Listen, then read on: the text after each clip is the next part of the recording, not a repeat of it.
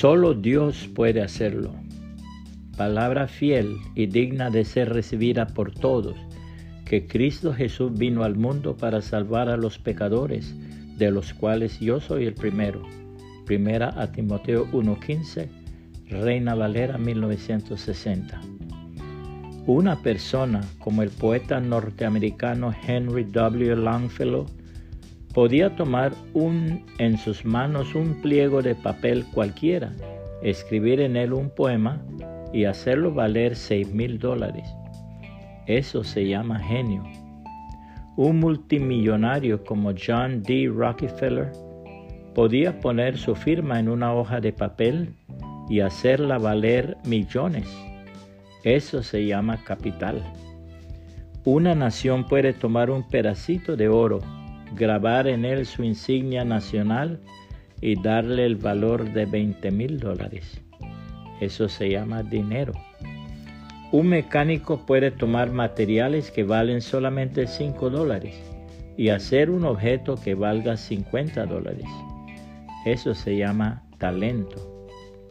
Un pintor puede comprar un metro de lona, pintar en ella un retrato y llegar a valer más de mil dólares. Eso se llama arte. El Señor Jesucristo puede tomar una cosa de poco valor, como es la vida del hombre, redimirla por su gracia, poner en ella su espíritu y hacer que sea tremenda bendición para la humanidad. Eso se llama salvación. Precisamente es eso lo que dice la palabra de Dios en el siguiente pasaje.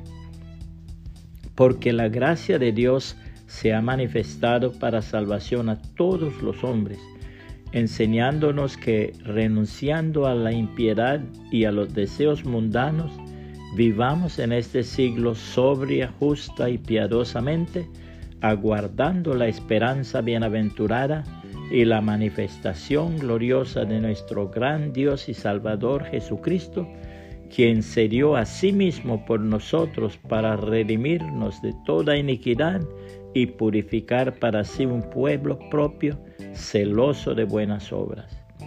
Esto habla y exhorta y reprende con toda autoridad. Nadie te menosprecie.